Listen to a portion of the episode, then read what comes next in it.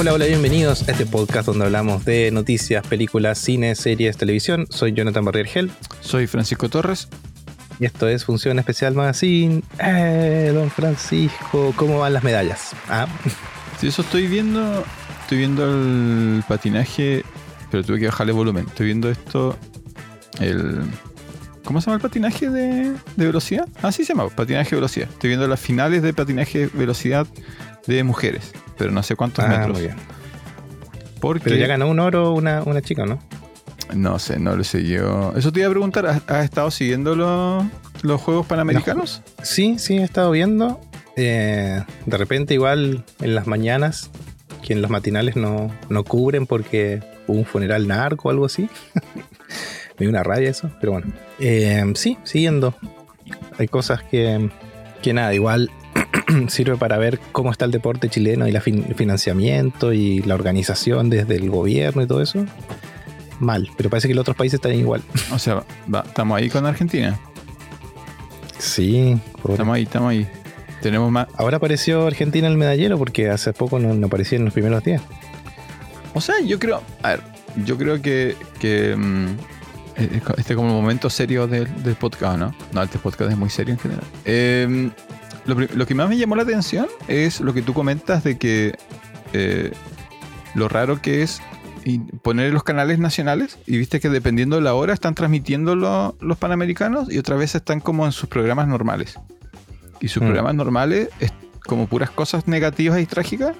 Y luego, pero, si, pero si pillas los panamericanos es como un tono así como música, eh, diversión, eh, como la, competitividad, los elementos positivos como el del deporte, ¿no?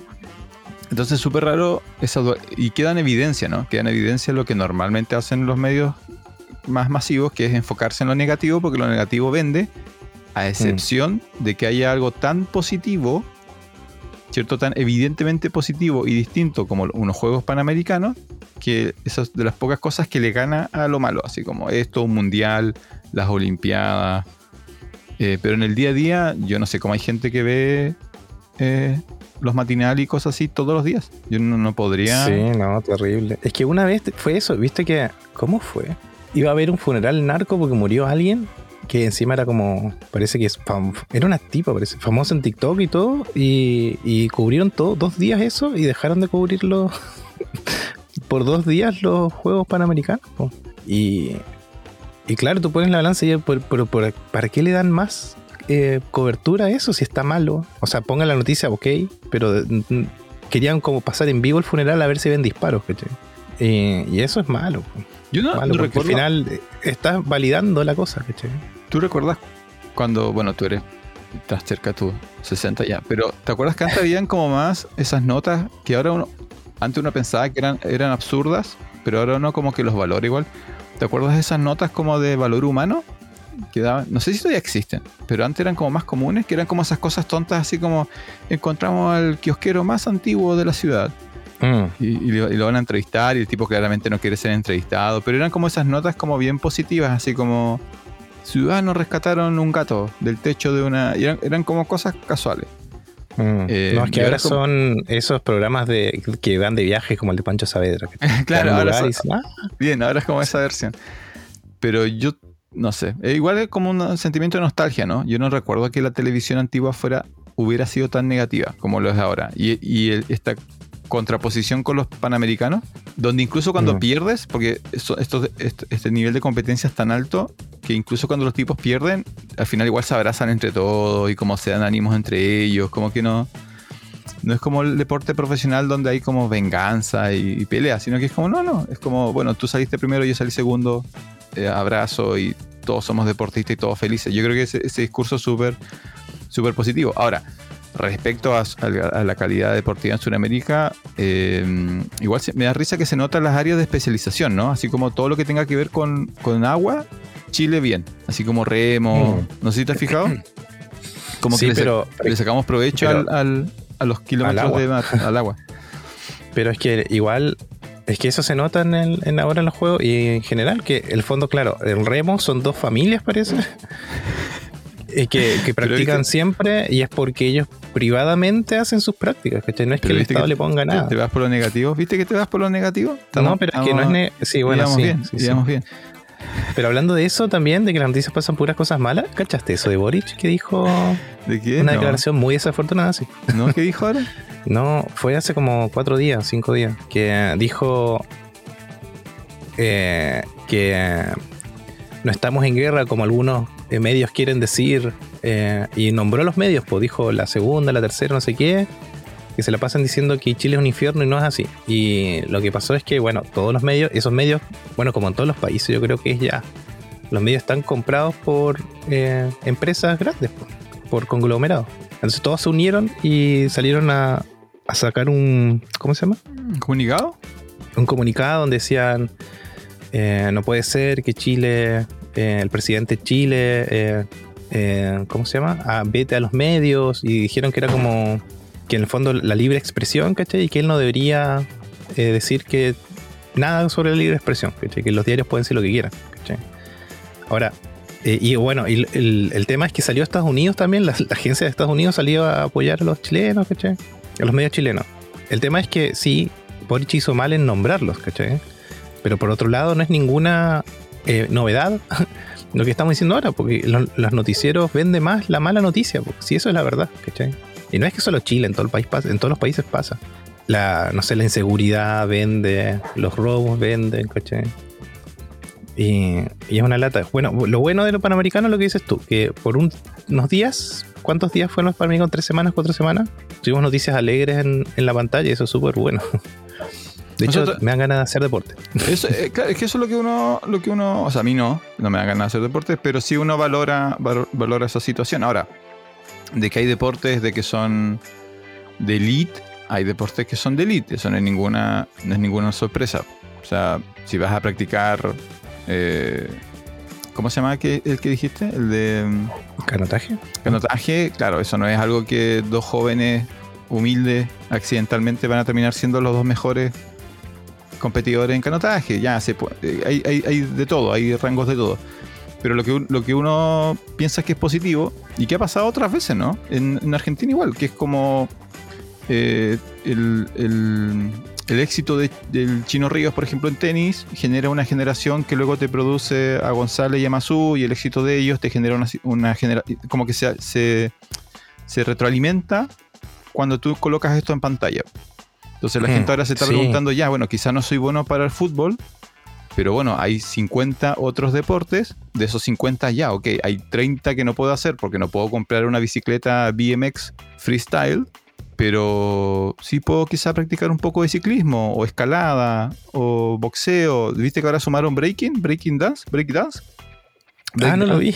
Breakdance está como deporte, entonces claro, ya, entonces hay, hay 50 opciones de deporte olímpico y claro, quizá no te calza uno, por ejemplo, en, Punta Arenas no puedes hacer básquetbol 3x3 en la calle porque entre el viento y la lluvia te, tendrías que achuntarle justo a, a la media hora de, de sol que tenemos. Pero hay, hay 50 otras opciones y eso es como súper positivo. Hubo un tiempo acá, yo creo que desapareció un poco, pero en los liceos se practicaba harto handball, balonmano. Oh, ¿sabes qué? El, yo de todos los deportes que existen en la vida y que he practicado, handball es el que no, no hago nada en handball. Yo no sé por qué. Ah, yo pensé peor que, así. pensé que ibas a, ibas a irte por lo positivo, así. Yo pensé que así que eras un gran. No, mira, yo soy bajito, pero en básquet igual me defendía y así. En fútbol, bueno, igual. En handball Argentina era más o menos, pero por acá- abajo, po. En handball podrías No, en atacar por abajo. no, no, pasa nada. como que no sé cómo tirar la pelota, no sé. Es como- una discapacidad que tengo. soy muy malo en handball, eso. Eh, alterofilia, es el de la- levantamiento de pesas, ¿cierto? Ujú. Acá igual en la región hay, hay bueno. Entonces, bueno, eh, dedo para arriba para, para los panamericanos. Yo lo estoy siguiendo más en los canales de, de YouTube, eh, Ah. donde no hay... Primero, cubren los deportes que menos conocidos, así como no es puro fútbol. Y eh, también no hay comentaristas, lo cual a veces es bueno y a veces es malo. Porque Mm. a veces los comentaristas no son tan, tan afortunados. Pero Sí. bien, bien por, lo, bien por, lo- por los panamericanos. Muy bien. Ya, pero no, vi- no venimos a hablar de deportes, don Francisco. Pero sí, de, de- de- yo creo que, que eh, hay gente que, en mi caso, no sé si te pasó a ti, así como no he- esta semana no he visto tantas series ni televisión ni cine porque de- le ha robado un poquito el tiempo a los panamericanos. Ah, sí. muy Así bien. como entre, entre avanzar una serie o ver ve- voleibol, me gusta el voleibol. Gandhi Haikyuu. ¿Estás Ah, viendo Haikyuu, no? No, ¿Avanzaste? Sí, sí, ¿No lo terminé de ver. Ah, perfecto. Ya, pero pasemos, pasemos a noticias.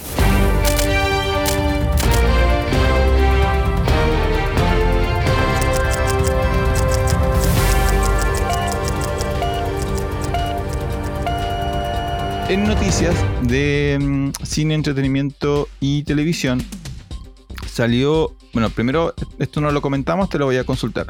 Salió el tráiler de la próxima película del planeta de los simios. Ay, sí, no lo vi. Pregunta rápida. ¿Has estado viendo No me esas gusta el películas? simios. Ya, perfecto. A mí tampoco. Entonces, bueno, para la gente, para la gente que es fan, salió el próximo tráiler que es, eh, es un salto en el tiempo en el futuro. Es una, es una secuela que sucede eh, muchos años después de la trilogía original. Creo que fue una trilogía original que contaba la historia de eh, César, ¿no? Que era esta historia de, de cómo el mono que primero se hace inteligente, luego se escapa, luego hace una revolución. Y la última película es como la victoria final eh, y cómo esto se plan- la Tierra se transforma en el planeta de los simios. Tan, tan, tan. Y ahora viene como un salto en el La tiempo. primera, la primera película, no, no sabemos eso, po. ¿no? La primera película no es que un tipo se va al espacio y, y que, que No, llega no, al planeta de los simios. Pero tú estás hablando de la primera, la primera película de la primera trilogía. Ah, Por sí, eso- sí, sí. Ya, ya estás hablando de la, la- la- la última, la que hicieron con, con efectos especiales de, de última generación. Esa, Ah, trilo- ya. esa trilogía igual ya está armada. Mm. Entonces, en la primera, en la primera vemos cómo, cómo le damos inteligencia a esos monos y tiene todo ese debate sobre una vez que el, el animal es consciente, si todavía tenemos derecho o no a, a usarlo como producto. Y les- esa trilogía avanza hasta que ellos toman control. Y ahora esta sucede años después, donde en un mundo que ya está dominado, ya como que no se acuerdan de eso, ya el mundo es de ellos. Y los humanos somos como eh, secundarios. Bueno, en- esa película se viene ahora, se llama eh, Reino del Planeta de los Simios. ¿Ya? Ah, ya. Entonces, pero como tú no has visto la serie y yo tampoco, y al parecer no nos interesa, así que bueno, dedos para abajo, pero está ahí, sale un nuevo tráiler y, y se mantiene. Parece que le ha ido bien, es una película muy gringa esta película en realidad. Es como está, Sí. mu- está muy integrada a su a su cultura Sí, pues, popular. la primera, la primera, el giro termina con la Estatua de la Libertad, pues, ¿no? Sí, Claro, pues. la, la primera, la original, la de los años 60, termina con que el protagonista que pensaba que había viajado a otro planeta, en realidad había viajado en el tiempo. Y descubre que, que, eh, su raza está desaparecida y en el fondo los simios ahora dominan el mundo. Tan, tan, tan. Eh, y cuando tú ves muchos directores, actores, eh, la película los influenció. Así como constantemente ellos dan como referencia el planeta de los simios.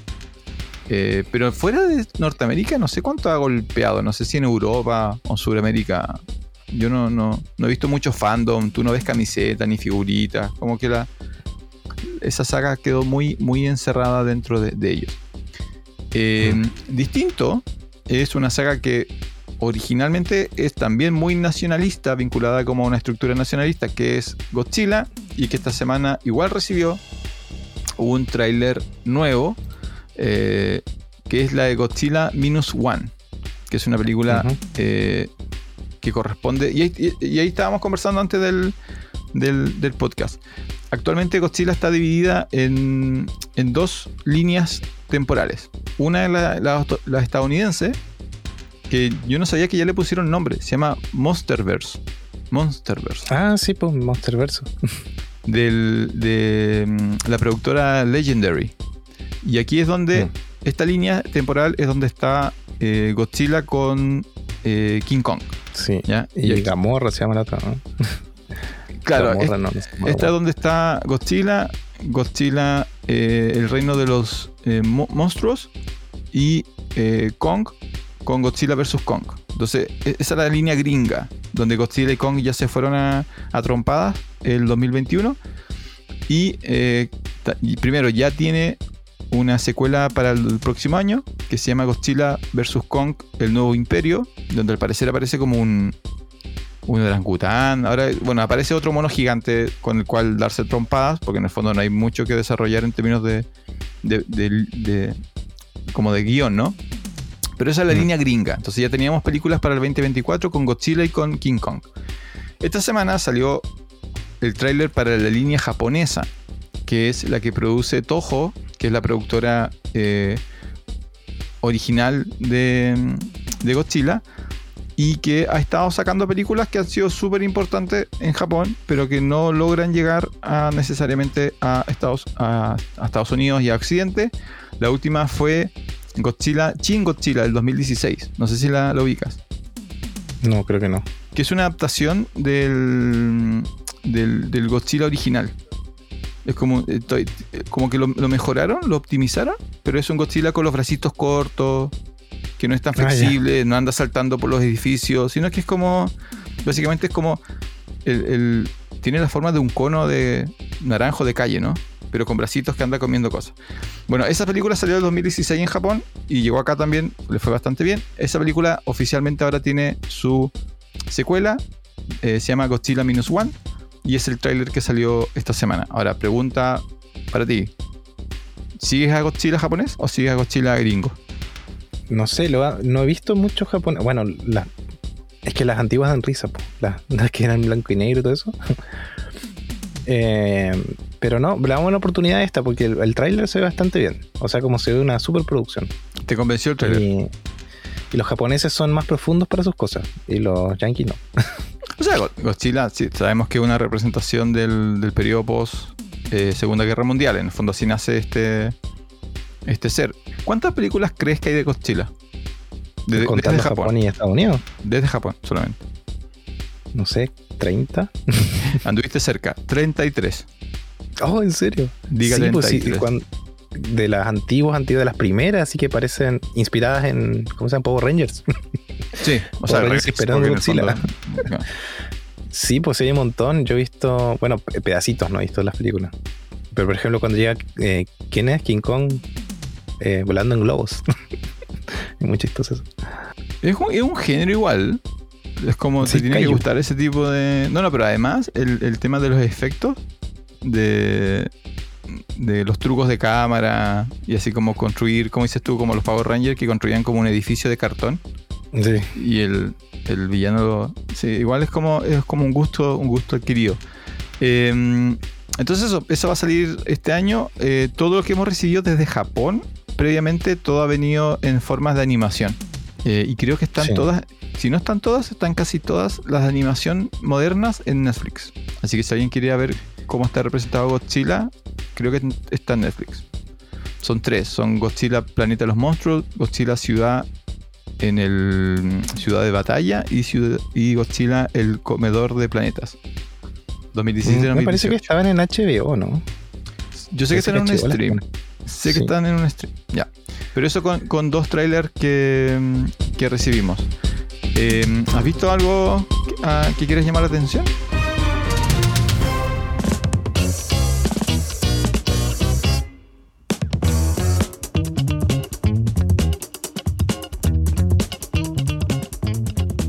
Has visto algo? No, pero conversamos y alcanzaste a ver. O sea, tú, al final, no sé si quieres comentarlo, pero al final tuviste también eh, donde se echa la maldad. Sí, vi donde se echa la maldad y es tan buena, Francisco, que quiero hacer un episodio especial cuando la estrenen en cine. Porque esa todavía no tiene estreno en cine, parece acá. Es Debería difícil, que- es difícil porque eh, como en Estados Unidos fue sacada por Shudder, seguramente no va a tener. Podríamos estar eh, atentos a, la fecha donde llegue algún stream popular. Mm, Yo creo que sí se va a estrenar en cine. ¿eh? Yo Eh, creo no que sí. sé. Vamos a ver. Le están Sí, haciendo harta, otra- harta publicidad. Porque, ¿viste lo que estrenan ahora en Sala Estrella? Está en Cinestar, no lo vi. No. Una película que hablamos hace mucho tiempo, hace como un año, que es Innocence. Que le pusieron ahora poderes ocultos, parece que le pusieron en español. Que es la historia de unos niñitos que viven en un complejo de edificios ahí en Europa. y de repente van al. Se conocen así como un, un grupo de niñitos y van al campo y descubren que tienen poderes. Ah, tú la mencionaste, sí, tú la mencionaste. Dijiste que era Pero la bastante hace como un buena. año. es buenísima. Y la van a pasar ahora en el- la están pasando en el cine ahora. La estrenaron ahora en todo Chile. así. Y, y es como raro esa. Porque es del 2022. Se estrenó en algún festival 2022. Tiene fecha 2023 de, de estreno. Pero ya se estrenó en todos lados. No sé qué raro que, que ahora recién. Y es que interesante, yo no, no estaba, no estaba prestando atención a Sala Estrella, pero en el fondo se tiraron como por una temática de, de Halloween. Sí, pero es que en todo Chile se estrena, no solamente ahí, ¿cachai? Ah, ya, O sea, el estreno Chile. de Chile es ahora. Y, y la película tiene más de un año estrenada. Porque yo estaba viendo en Ahora- Sala Estrella que está eh, Las 5 noches con Freddy, está Mm. VHS 99, está Poderes. Ocultos, está La Última Juego del Miedo, y hay una película que dice Pronto, que no sé cuál es, que dice Juega o Muere. Ah, Entonces, como mucho Sí. terror, exceptuando por Trolls 3, que no tenía idea que Oye, que la fui a llevaban. ver. que no, tenía, no tenía idea que ya iban en el 3. Y la preventa de The Marvels. El resto todo, todo sangre. Mucha sangre en Sala Estrella para los amantes del cine terror. Ya, entonces tú, tú tienes fe de que dentro de los próximos 5 años llegue al cine eh, donde se echa la maldad. O cuando se echa la yo maldad. creo que va a llenar, le va a llegar pronto. Oye, primero, eh, si tienen la posibilidad de ir a ver, eh, ¿cómo le pusieron? Poderes ocultos. Sí. Que es Innocence, vayan a verla porque a mí me encantó esa película, es muy buena, muy buena. Eh, y en el fondo, no me acuerdo qué episodio hablamos de esa película, pero vayan a ver hacia atrás en qué episodio fue. Eh, pero en el fondo es eso, ¿qué pasa cuando dejas solo a tus hijos y que vayan a jugar al patio? Solos. Y si, qué pasa si tienen poderes además. Claro, claro, por si acaso. Eh, esto no, es, no es un slasher de, de mata niños. No, pero casi. No, tu, tu introducción partió como así, no, en realidad es como, como esas películas que juegan con... eh, no sé si la inocencia Con- de los niños. Sí, es que eso, porque eso se llama Innocence. La película original, el título original es ese. Los niños son inocentes y no saben lo que hacen. Claro, juega con, es. con ese- con esa idea. Así que Sí. si, la- si pueden ir a verla al, al cine, Sala Estrella, y vayan, vayan a verla. Pero ¿qué te pareció, qué te pareció cuando se echa la maldad? En general, en general. Si es que quieres grabar un, si es que quieres grabar un capítulo, lo episodio, grabamos, sí, pero- cuando se echa la, la maldad, eh, hay película que, que habló Francisco en el episodio anterior. eh, a ver, primero, eh, lo que decías tú, increíble el universo que, que arman. eh, las reglas con las que juega la película y que, que en el fondo te arma un universo que no vemos, pero que está presente en la película. Por ejemplo, eso que hablan de que el encarnado, esto lo vi en la ciudad y nunca te muestran la ciudad, ¿cachai? Como que raro que en el campo pase esto si esto pasa en la ciudad. Y como que todos saben lo que pasa. Y eso de que llaman a la policía y la policía como que no quiere hacer nada y que el gobernador como que... Entonces, es, todo eso hace que la película funcione porque no se meten otras fuerzas exteriores a lo que estamos viendo, ¿cachai? Y funciona súper bien. Eso, la épica. Tal vez hay un punto flojo en la película cuando la, la encargada de exorcizar, comillas, explica demasiado lo que está pasando. Es que es como, no sé, cinco minutos de ella explicando lo que está pasando. Eh, me parece. eh, y bueno, y ese aparato que ella tiene que nunca termina de armar y qué sé yo. Me parece que eso es el punto flojo de la película, pero el resto está increíble. Todo lo que sucede, que es una película que no termina bien, que esas películas me encantan a mí. Eh, Pero el spoiler, el spoiler, ¿por qué hace spoiler, Dañito? no, pero no es necesario.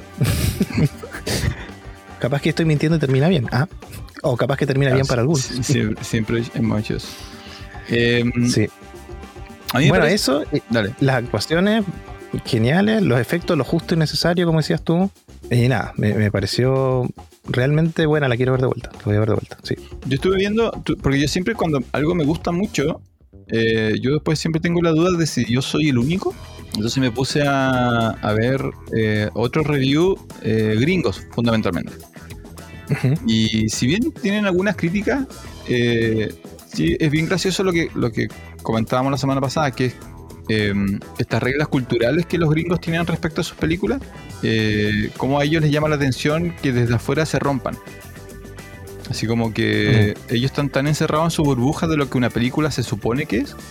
Ellos igual tienen una, una buena escena independiente, pero estamos hablando de la típica película gringa de terror. Todo el mundo sabe cómo comienza, cómo termina, qué es lo que va a pasar. Puedes predecir los, los jumpscares y todo eso.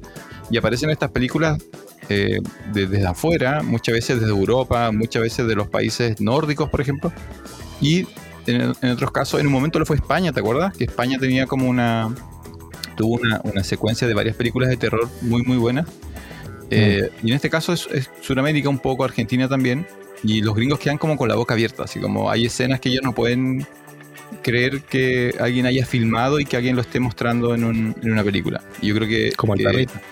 Como el perrito. Y yo creo que esa, esa, ese juego eh, es como la gran ventaja del cine de terror, que tampoco tenían 100 millones de dólares, sino que hicieron lo que pudieron en muchas cosas de guion que soluciona problemas de presupuesto, ¿no? Como dices tú, no, seguramente no podían cerrar Buenos Aires, ¿cierto? Para filmar una escena en Buenos Aires, entonces dicen, hablan desde lejos, pero la forma en que lo describen, la forma en que lo cuentan, eh, incluso lo hace mejor, ¿no? Porque tú te quedas pensando así como, bueno, ¿qué pasó en la ciudad?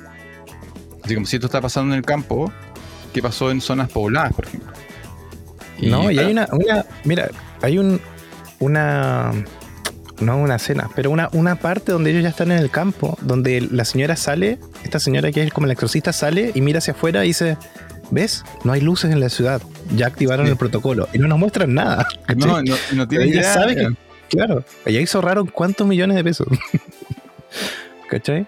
Eso lo resuelve súper bien la película, todos esos pequeños detalles. ¿sí? Claro, son formas inteligentes de, de en vez de forzar algo que no puedes hacer bien, quédate con tu, con tu fortaleza. Y como dices tú, las fortalezas eran, bueno, las actuaciones. Yo no, no, soy, no estoy tan metido en el mundo argentino. Me da la impresión que hay varios actores reconocidos dentro del mundo argentino en, en la película. Eh, no por lo menos de la generación que yo conozco. No, capaz que sí, pero no. Yo no me acuerdo. Pero la. mm, Ay, la, la que es la exorcista, ella sí, le tengo, le tengo, me acuerdo. Pero no me acuerdo cómo se llama. Parece que ella sí, es súper conocida. De hecho, No está está súper bien. Es como cuando vimos El Conde, que en el fondo El Conde son casi todos actores chilenos reconocidos, incluyendo los actores secundarios. Entonces, son buenos actores. En Chile Mm. se genera la situación rara de decir, ah, ella era la de la novela, pero para afuera lo bueno es que queda como una, bu- buenos actores, ¿no? Pero entonces, dedos para arriba por tu parte para... Sí, Para- cuando se echa la maldad. no, Aquí no estaba revisando y claro, se estrenó en septiembre en un festival y tenía fecha de estreno el 27 de octubre en cines. Ah, no, en Shudder, en Shudder. En Shudder, Sí. El 27 de octubre. Pero estreno, y tiene fecha de estreno en Chile para, pero era para octubre, qué raro. No, para el 1 de noviembre era. Bueno, en fin, veamos si se, en una de esas sale, porque ah, si tiene buena crítica, ojalá que sí. A ver, sí. Tiene buena crítica. Mi duda es si es una película de terror para todo público. Como para todo público. Eh, un poco lo que sucedió con. O sea, no al nivel, pero un poco lo que sucede con Hereditario. Que el público, el público de terror es el público joven. El adolescente. Ah. El que llenó cinco noches en Freddy's. Para que una película de terror tenga éxito, tiene que llevar a, a ese público de, de cinco noches en Freddy's o eh, de tiene que volverlo al, al- tiene que llevarlo a la sala de cine. Y yo no sé si esta película es eso. Eh, eh, bueno, yo creo que está como hereditario, sí, una cosa así. Claro, eh, Porque no, pues cinco noches en Freddy's no es para ese mismo público, ese es otro público, es como de 14, 18. ¿cachai?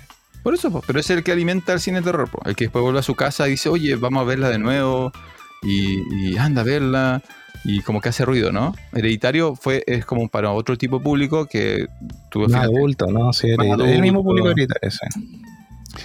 O sea, igual, la, claro, Hereditario igual tenía esa escena que era como que sale de la nada y te deja así como para adentro, sí, en realidad sí. Cabezas. y el cierre igual era, y el cierre igual era así como, oh por Dios, que, que es lo que acabo de ver. Esta es más Mm. obvia, es menos. Hereditaria era como toda una interpretación de la.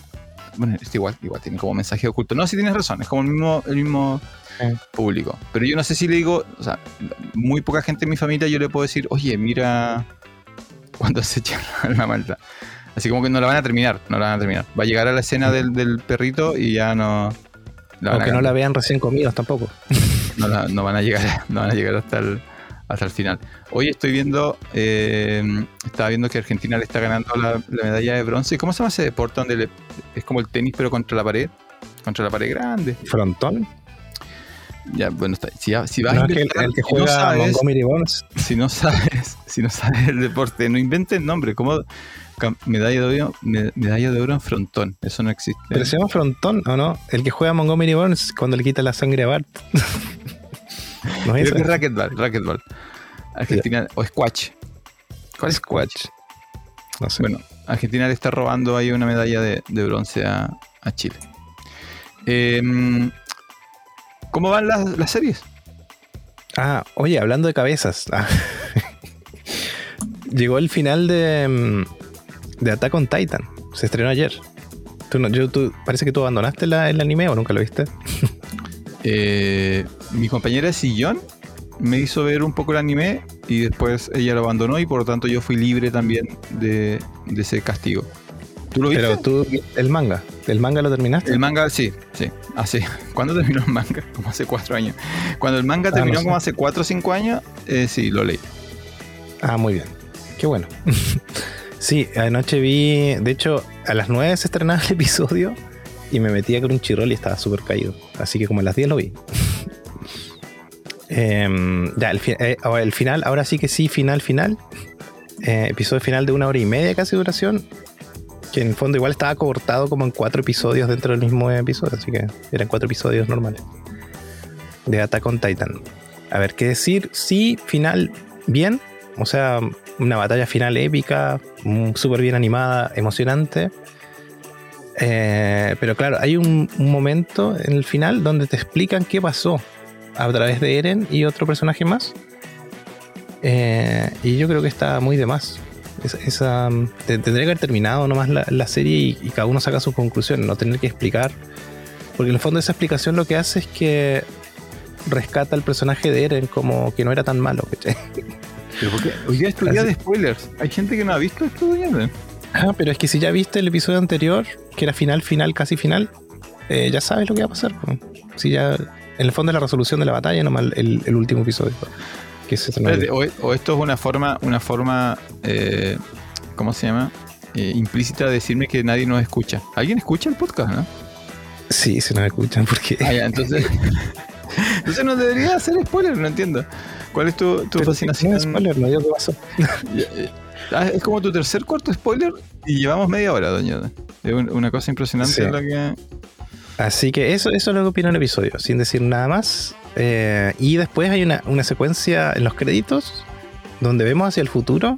Y, qué onda esa secuencia. Como un timelapse de lo que pasa en, en la isla. Así que eso, no sé, no sé qué. Como se estrenó anoche, no, no he escuchado mayor eh, comentario. Sí he visto que mucha gente que, que conozco la ha estado viendo. Puso ahí capturas en su Instagram de que estaba viendo el final. Así que eso. Em, para mí cerró bien, pero podría haber cerrado mejor. Eso. Yo lo que capté es que en términos de producción, excelente. Bien animado, eh, buena secuencia de acción, buena música, emoción, emotivo, bla, bla, bla. bla. Eh, me parece Mm. que, que misión cumplida en ese sentido. Ahora, la última temporada partió en diciembre del 2020.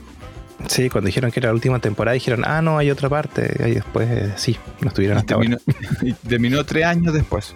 Tres años después. Creo que eh, la denominación era como la segunda, como el segundo capítulo de la segunda mitad de la secuencia final de no sé qué cosa. Era como Sí. muchos, muchos apellidos tenía. Pero por fin terminó. Ahora, Sí. eh, hay gente que claro que la va a ver porque tiene que cerrar el capítulo también. ¿no? Si, te si te falta solamente esto, míralo, así como no, no vas a terminar decepcionado. La decepción se causó en el, en el manga por la recta final, porque el manga igual se demoró mucho en, en cerrar. Esto, esto se, se extendió mucho. Y lo que, lo que inició siendo como una serie de, de terror, ¿no? Terror-acción. Luego Mm. se transformó en eh, thriller político. Luego se transformó en eh, acción militar. Eh, ahora re- como que... Y ahora se transformó como en... ¿Cómo, lo- cómo describirías como la última sección? Eh, la guerra está mal. No, no, pero cua- cuando, cuando, el, cuando, el, cuando el protagonista adquiere su última transformación y se, se dispara ese último proceso. ¿Cómo en qué género lo, lo ubicas?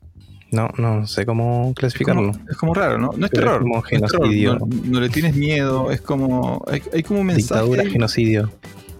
Sí, es como bien, bien, bien extraña. Pero bueno. Eh, no- ¿Por qué no te gustó que, que dejaran descansar en paz a, a Eren? Yo no sé si en el manga pasa lo mismo que el anime, pero él se transforma al final, ya en el, la última recta, en un- una especie de, de que para solucionar todo hay que matar a todos. Sí. Y bueno, y esa decisión hace que, que él sea el villano al final. Sí, pues, él Pero se transforma. final claro, el villano. Es, es- Em, es lo, de- lo que pasa, lo que pasa en. Es muy parecido a lo que pasa en Watchmen. Mm, sí, La, la- Sí, la- idea de crear, crear un solo villano. Porque si todo el mundo tiene miedo de una cosa, entonces todos trabajan unidos y cuando venzan esa cosa, vuelve la paz. Una cosa así. Sí. Y, Lo, que no te, lo que no te gustó a ti es que él, como que él tiene pensado ese plan, ¿no? Como que él se, se martiriza. No, es que a mí me parece bien, pero es que al final de, de este último episodio, final, final, final, eh, igual tratan de rescatar la figura de él para que no sea tan villano, como que no Por muera digo, como villano. lo transforman en un mártir. Pasa de villano a mártir. Claro, sí, y yo no sé si era necesario. Tú Si lo fondo, dejado como villano. Que la gente que lo vio piense nomás, ¿cachai? Y se volvió loco. Así como que. Sí, que, que saque sus propias conclusiones de lo que pasó. nomás, Ya, ok. Sí, Ah. hubiese sido mejor. sí. Nadie, nadie hace eso, Newton. ¿Qué, ¿Qué serie o película hace eso? Eh, pucha, no se me viene ninguna en la mente ahora. Pero, No, porque no hay. pero ¿por qué sí, no? pues si tienes que dejar espacio a que interprete la persona que vio lo que vio nomás. pues. Bueno, Ah, en fin. sí hay una, sí hay una. El. no, pero no sé si lo viste. El final de Sopranos. No lo vi. El, el final de Sopranos es al final abierto, abierto. Así como. Mm. Y, y creo que han dicho que es como. Piensa lo que quieras. Así como. No, no- no van a entregar una versión oficial. Mm. Y no, no hay Sí. una explicación. Y puede ser feliz, triste, justo, injusto. Hay como mucha dualidad en la interpretación del final. Claro, sí, yo creo que igual se puede hacer. No, hubiera- no, no le hubiera quitado calidad al cierre de, de Shingeki. No, hubiera- no, no iba ni a echar a perder la serie ni, ni hacerla magnífica si es que eliminabas como ese último mensaje, ¿no? Mm. Pero bueno. Eh, ¿Cómo va Marvel? Eh, Loki, bien, bien. Eh, ahora sí quedó la, la grande en el episodio final, pero, o sea, el, el último que salió el jueves. Eh, pero tampoco puedo decir mucho porque ahí ese sí que es spoiler, po. Ah, a Marvel sí lo proteges. Qué conveniente. Sí, porque es que no, no, pues, tienes que ver lo que pasó. Oye, este, yo terminé de ver. eh, no sé si tú, tú, tú veías The Voice. Eh, sí, sí la estaba viendo, pero la nueva no, porque no Ah. tengo Prime. Ya, pero esa excusa. Bueno, ya está bien, está bien. O- Donde ya no tiene un nombre, un nombre legal. Bueno, esta semana terminó la- el spin-off de The Voice, que se llama The Voice Gen B. Eh, fueron ocho capítulos. Terminó y en su recta final, en sus últimos dos, tres capítulos, pero fundamentalmente en el último, se realiza la conexión con la serie principal. Entonces, Mm. estos ocho capítulos de lo conversamos, ¿no? Que es como una universidad de superhéroes en el mundo de The Voice. La primera vez que lo comentamos creo que iba por la mitad de la serie y yo te decía que la serie todavía estaba, como contenida y todavía era como una serie bien paralela, con un poquito menos de recursos. Y tú me decías, ah, tiene algo así como, como si fuera una serie de los hombres X en el mundo de The Voice. Y yo te decía, sí, eh, tiene como algo de esos elementos. Bueno, la segunda mitad, eh, la serie se empieza a conectar con, con los problemas de la serie principal y ya se transforma en el último, ya es un, un spin-off en, toda regla, eh, porque mm, deja preguntas abiertas que van a ser resueltas en la nueva temporada de The Voice. O sea, la serie termina algunas líneas, pero deja más preguntas que cierres. Y casi que te obliga a... Pero lo hace de una manera bien inteligente. No solamente te obliga a ver la serie principal para ver qué pasa con estos personajes, sino que la serie principal ha estado, la, última, la nueva temporada ha estado sucediendo paralela a este spin-off. O sea, no es, Ah, no es la temporada de The Voice, Gen B, nueva temporada de The Voice, sino que en, en algún momento, lo hicieron de manera súper inteligente, tú te das cuenta que están sucediendo cosas en la serie, en la temporada de The Voice, la nueva, que todavía no hemos visto, pero que ya está planificado y ya están impactando el universo y eh, Gen B está sucediendo sobre eso. Entonces eh, te deja con muchas ganas de ver así como "Ah, ¿qué pasó? Así como ¿por qué este personaje ahora es así? ¿O por qué están hablando de esto? ¿O qué, su- o qué sucedió en este hecho donde el universo de ellos ya hablan como si ya todo el mundo lo supiera? Entonces, lo, mm, el guion está muy bien hecho como para conectar la primera temporada de Gen B con la nueva de The Voice. Y para los fans del cómic, eh, hay unas pistas sobre el cierre del cómic original bien potente. Así Mm. como, no creo que lo hagan, pero eh, hay, hay señales de que podrían estar volviendo al cierre del cómic original. El cómic original cierra de una manera espectacular. Eh, que hasta la temporada 3 de Voice era como bien raro. No había ninguna razón por la cual pensar de que iban a usar esa opción. GMB la instala. Y instala eh, lo que debería ser el conflicto principal en The Voice. Así que para los que vieron GMB, llegan como mejor preparados, más emocionados y con más hype a, la temporada de The Voice. De alguien que se saltó GMB. Así que si les gustó The Voice, vean GMB. Ah, ya. Ya igual lo voy a ver. Voy a ver- hacerme un espacio en la agenda. Muy bien, muy bien, muy bien. muy bien. Eh, terminando GMB, eh, soltaron el primer capítulo de Invincible, de la nueva temporada de Ah, es Invincible. cierto. También te lo ¿Y qué estás perdiendo. Sí. Eh, pucha, bien. Pero creo que mm, no sé si fue no sé si era la semana para hacerlo. No sé si es como sobrecarga de cultura eh, pop ñoña. Así como eh, terminó Chingeki, terminó GMB y toma, acá está el primer capítulo de Invincible en una fecha cercana todavía a Halloween, donde mucha gente todavía está viendo muchas películas. Eh, entonces el primer capítulo de Invincible, la segunda temporada, no es tan potente, como que no logra destacarse en realidad. Está bien, está sólido, presenta el regreso al universo, soluciona algunas preguntas, pero bastante obvias, eh, presenta algunos villanos nuevos, pero eh, es como un capítulo de transición. Y en realidad tú lo que Ah, querrías de un primer capítulo es como que te golpee, ¿no? Que te enganche de una manera así como impresionante. Que es algo que hace muy bien eh, Star Wars, ¿o ¿no? Los primeros capítulos y los últimos capítulos de Star Wars siempre son como...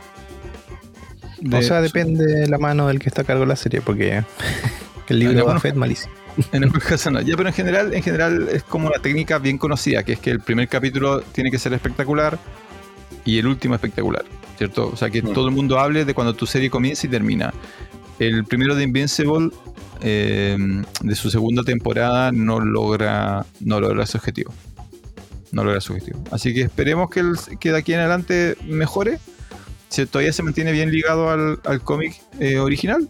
Así que entretenida, simpática, sangre, pelea, pero quizá era una mala semana para, para liberal. Así con... con el- ¿Tú viste completar la primera? Eh, sí, sí, parece que sí. Sí, sí la vi completa, sí. No me acuerdo ¿Qué cómo termina. Sí, la- seguro que sí la vi. Eh, se, se van de trompada el papá ¿Con y el hijo. Sí.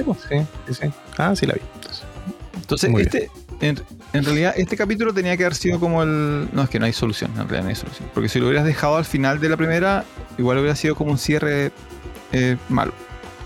Entonces, Mm. no, bueno, había, había que contar esta historia, pero quizá podían haber encontrado otra forma o haberlo mezclado de otra manera. No, no tiene el impacto que. De hecho, en las redes no he visto si mucha gente está hablando de, de Invincible. Donde Shingeki la rompió. Sí, de más. No, Shingeki la rompió. Bueno. ¿Qué, ¿Alguna otra cosa que has visto? ¿Película, serie? Sí, estoy viendo eh, que hace poco igual se estrenó en Netflix un anime que se llama Pluto, eh, que está basado en un manga En Eh, Disney. en Disney.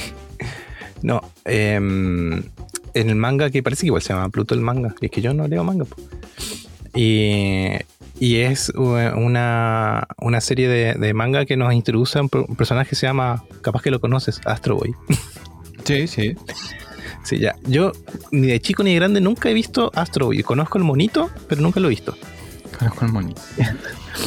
Así que ahora eh, me metí a, a- a ver esta serie que está en Netflix. Son 8 episodios de promedio 50 minutos, 55 minutos cada uno. Eh, y es, eh, es todo lo que está bien en el mundo, Francisco. es un manga, pero está eh, hecho en formato thriller. Em, bueno, y lo que pasa es que en algún futuro cercano eh, los robots, la inteligencia artificial conviven entre nosotros y estas inteligencias artificiales están muy cerca de tener eh, sentimientos o, ¿cómo decir? Otra palabra es para decir sentimientos, emociones. Bueno, y empieza el, primer episodio donde hay un robot que, es conocido en todo el mundo, un robot gigante que, que ayudaba a la humanidad, que plantaba árboles, no sé, era como todo lo bueno del mundo estaba en ese robot y alguien lo asesina. Entonces no sabemos quién lo asesina. Y aparte deja una, una firma en su asesinato que le ponen unos cuernos. En la cabeza queda tirada en el suelo con unos cuernos, unas astas colocadas. Después hay otros asesinatos, igual con cuernos, entonces estamos en, frente de un asesino serial. No sabemos si un robot, si un humano, lo más probable es que sea un robot. Y eh, designan a un, a un detective que casualmente también es robot, es el mejor robot detective que existe, que se llama Haste. Y esto pasa todo en Europa, entre Europa, Japón, Estados Unidos, qué sé yo, como... Y ya para el segundo episodio sabemos que hay eh, al menos siete robots que son los más avanzados del mundo. Dentro de esos, uno es Astro Boy. Que dentro de esto es un personaje más nomás de, de la serie, porque todo se basa en el personaje principal que es Haste, que es el detective. Eh, así que eso es un thriller de asesinatos de robots. así pareciera que es muy eh, infantil la premisa, pero en el fondo está eh, tiene un tratamiento de thriller adulto. O sea, el diseño, el diseño parece infantil. Mm, sí, pero la animación es muy buena. esto es para ya adolescentes adultos, no es para niños esta, esta serie. Sí, tiene cosas muy complejas de entender. Está todo este tema de que si los robots tienen sentimientos o no, que sueñan los robots realmente, qué pasa, cómo sería el robot más perfecto del mundo, puras cosas así que, hemos visto en otras películas de ciencia ficción y está todo cruzado por esta línea de thriller, de detective, de asesino en serie, ¿caché? De hecho hay muchas cosas rescatadas de otras series y películas de thriller. Por ejemplo, hay un asesinato, no me acuerdo si es de un humano o un robot, y está colgado de la misma forma de... Ay, ¿cómo se llama esta serie? Ah, como True Detective. Ahí está. Ya, perfecto. Hay como escenas del crimen muy parecidas a las que vimos en esa. Después hay un, otro inspector que se parece, físicamente se parece al inspector del exorcista. ¿Te acuerdas el, inspector que está, el que tiene el bigotito? Correcto, correcto. Eh, y muchas cosas y muchas referencias a otras cosas que vimos de la cultura de thriller, digamos, en películas y en series. Así que eso es un thriller atrapante, está súper bien trabajado. Como te digo, cada episodio dura 55 minutos, pero la verdad que pasan volando. Si te gusta el género, eh, es algo que ver, digamos. Si te gusta la serie del anime, hay que verlo, sí. La serie tiene 8 episodios. ¿En cuál vas? 8 episodios. En el 4. Terminado. Vas en la mitad. Ya, y todos duran una hora más o menos. Sí. El, eh, no me acuerdo si es el primero o el segundo, eh, que para, hasta ahora para mí es el mejor. la historia es de. Mm, a ver cómo decir, cada episodio, bueno, la historia avanza, pero cada episodio está como, comillas, dedicado a uno de estos robots, porque son siete. Eh, y hay un robot que era un robot de... Ah, bueno, eso es lo otro. Que la serie también dice que hubo una guerra en Asia muy grande de robots. Y los robots tienen esto de que no pueden atacar humanos. Tienen como dentro del chip algo que se... Eh, ¿Cómo se llama? Eh, alguna organización como la ONU o algo así, como dictó de que a partir de hoy todos los robots que se hagan tienen que tener esto y ese chip dice que no pueden los robots matar o herir un humano, ningún robot, ni que siquiera de guerra. Entonces había rumores de que en Persia, bueno, los países los nombres los cambian un poquito, pero Persia, eh, que vendría a ser como Irak o no así, eh, ellos hicieron robots de guerra que podían matar humanos. Entonces por eso se arma una guerra gigante y todos estos robots estuvieron en esa guerra, los, siete robots que mencionamos. Y, generalmente dentro de la serie todo lo que pasa se vuelve a esa guerra por algo. Entonces es una serie que igual trata temas de guerra y de prisioneros de guerra y cosas así. El, tema es que lo transpola a los robots, entonces eso es igual eh, interesante. ¿Qué más, qué más, qué más, qué más? Ay, no me acuerdo dónde iba con esto de la guerra. No, no, iba a que eh, yo, te preguntaba cuántos capítulos son, cuánto duraban y tú... Ah, ya, porque el episodio número 2, el episodio número 2, que creo que para mí es mejor, habla sobre uno de estos robots que tiene como sueños, se acuerda de la guerra, ¿cachai? De todo lo que hizo. ¿Cómo se llama esa enfermedad? El trauma post... Sí, post-traumático. Sí, y él está trabajando para un compositor de música de cine, ¿cachai? Un tipo que tiene la vida resuelta, ya está viejito, y, este robot es como su mayordomo, ¿cachai? Que lo ayudan todo. El viejo vive solo y medio que odia a los robots también, ¿cachai? Y tiene una sala donde puede componer música con un montón de máquinas, pero él solamente toca el piano, ¿cachai? Y este robot quiere aprender a tocar el piano. Entonces él, le dice que no puede porque es una máquina, ¿cachai? Que como él puede copiar cosas, pero no va a poder nunca sentir lo que está tocando. ¿cachai? Y el episodio se basa en eso y la relación de ellos dos. Eh, y es súper. Ese episodio es súper profundo, muy bueno. Eh, yo recomiendo mucho ver ese episodio, sobre todo. Así que eso, ahí va bien la serie. A mí me parece que va. Le tengo mucha fe. Ojalá que termine bien. O sea, vas en la mitad ya. Sí, sí, sí. Así Ahora- que eso con Pluto. Es de, es de estas series donde en realidad el, el crimen principal es una excusa para, ¿no? Claro, el- el- la historia principal claro, es este thriller donde hay que atrapar al asesino de robots. Pero claro, habla de otras cosas. ¿cachai? Habla de. Es como Blade Runner en el fondo. ¿cachai? Eso te iba a decir, porque hiciste el comentario, no es al azar ese comentario, po, de si los robots Mm. sueñan con ovejas electrónicas. Ya, entonces esto Sí. sería Pluto, que está en Netflix. En Netflix, sí. Recién estrenado, se estrenó hace poquito. Sí. Voy a, voy a ver, solamente a ver si lo logro, porque no sé cuánto te vas a demorar en terminar la serie. Voy a ver si logro leer el manga em, para la próxima. A ver si, si nos cruzamos en algún momento. ¿En El serio? manga no- Tengo entendido que es un montón. No, no, no. No, son. Son. ¿Ocho volúmenes? No, no es tanto. Ocho volúmenes no es nada. Ocho- cada volumen tiene siete números. Cada número tiene como 20 páginas. Como 140 páginas, 150 páginas por volumen. Ah, por favor. Bueno, vamos a ver si lo logro. Vamos a ver si lo logro. Eh, ¿Algo más que quieras, que quieras destacar? Ya estamos más o menos en el, en el tiempo. No, algo que bueno, después no lo voy a mencionar, así que me voy a acordar ahora. Buscando Pluto, caí en una serie igual de Netflix, se llama Abstract. No sé si la, la tienes. Salió hace un tiempo ya. No. Y es una serie de mm, donde se ven casos. Es más para artistas la serie. Como que van a ver exponentes de cada tipo de arte. Hay de diseño, diseño automotriz, arquitectura. Van a ver como una persona que es como. que se destaca en cada área. Y la serie está. Es muy bien trabajada desde lo artístico también. La serie en sí misma es arte, ¿cachai? La forma, el montaje, los colores, los planos. Y buscando Pluto, caí eh, caí con un, un- ¿Cómo se llama? Un episodio que habla de Platón, que es un fotógrafo. Eh, yo de nombre no sabía quién era, la verdad. Eh, mal, mal yo ahí porque debería saber quién es. Pero es el que ha sacado las fotos más reconocidas de líderes mundiales alrededor del mundo. ¿cachai? Ha sacado fotos a. Ya, igual, al igual es, como, Bush, es como un mérito bien, bien específico, ¿no? a, a dictadores, ¿cachai? Ha sacado fotos muy interesantes, pero yo recomiendo que si de repente tienes unos segundos, googleé ahí fotos de Platón, sus fotos son increíbles. Pero son, realmente son, ¿y son portratos? Se llama, ¿no? son retratos. Retratos. Eh, los, Retratos. retratos. los retratos más reconocidos de líderes mundiales y figuras mundiales son de la mano de eh, Platón. Sí. Ya, pues este es tu mundo nomás. Sí, pero no, es súper interesante como él... bueno, igual te tiene que gustar un poco la fotografía. Así Sí, que si más o menos te gusta la fotografía, eh, yo igual recomiendo ese episodio, que creo que es el 7 de la primera temporada. Vas a tener que explicarme.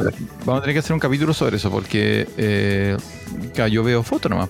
Pero seguramente hay, hay algo oculto ahí en el estilo que, que tú ves y que yo Es que no. el retrato, es que una foto, a ver, el retrato, tú ves el retrato bien hecho de una persona y sabes quién es. Eso te sin- eso. La mirada, la forma que pone la boca, y todo eso es eh, una forma de acercarte a la persona que es difícil. No por sacar buenas fotos, hace buenos retratos. ¿cachai? De hecho, aquí en Punta Arena, gente que haga retrato, hay dos o tres. Oye, ¿solamente viste ¿Qué el de, el de Platón? Sola- eh, no, antes había visto otros, que es el de mm, el de arquitectura, el de Bjark Ingels, parece que es, sí. Eh, Sí. Y el diseño gráfico, de- ah, no, el diseño gráfico no lo vi. ¿Cuál fue? Lo vi dos, yo me acuerdo antes, pero lo vi cuando salió. Fue el 2018, creo que salió. Bueno, para, para, para explicar bien, por si acaso, son. La serie se llama Abstracto, está en Netflix, son actualmente dos temporadas. Como dice. Don Jonathan, cada temporada está dedicada a un artista especialista y su arte. La primera temporada tiene nueve capi- ocho capítulos, la segunda tiene seis. Y eh, la primera tiene. A lo que le hicieron más propaganda, creo que fue el creador de, del- de Nike. Del, del- Mm. los diseños de Nike. Pero hay ilustración, diseño de, za- de, de zapatos, diseño de. Hay un stage design. ¿Eso no es el que viste? Sí. Es Devil. Hay uno de arquitectura, diseño de vehículos, diseño gráfico, fotografía, diseño de interiores, eh, bioarquitectura, diseño de, de traje, de disfraces, diseño Vestuario. de vestuario, perdón, perdón. Diseño de eh, juguetes, diseños de productos digitales. Así que hay de todo un poco. Ahora, la- mi, mi pregunta es, aunque tú no seas especialista, igual se entiende, ¿no? Sí, pero sinceramente tienes que estar como un poco metido en alguno de esas artes. O ser, o estar en, o meterte, o ser estudiante, ¿cachai? De diseño de algo. ok. Sal- saltarse O un tener- capítulo no, no- no te deberías sentir mal si saltas un capítulo. No, es que son unitarios. Son unitarios, así que puedes ver un, cualquiera, no, no están ligados. Pero tiene que gustarte. Eh, Sí, porque está, tiene un tratamiento igual más em, de arte en la forma, en la, incluso en la que cuentan las cosas. Yo creo que sí, tienes que gustarte mucho alguna de esas áreas, o estar ser estudiante, o ya eh, de estar dentro de esa área, digamos. Yo creo ya trabajando. Sí. Ya, entonces, bueno, vayan, vayan y exploren la lista de capítulos entonces de Abstract, el arte del diseño de, de Netflix y busquen alguno que les llame la atención, ya sea por el nombre del- de la persona o por el área de especialización. No están Sí, obligados a ver los, los 14 capítulos. Eso, Jonathan, no sé si algo más que quiera. Sí, ¿no? Eso es. Estamos en el tiempo, Viste, no entonces. teníamos nada. Y hablamos un montón.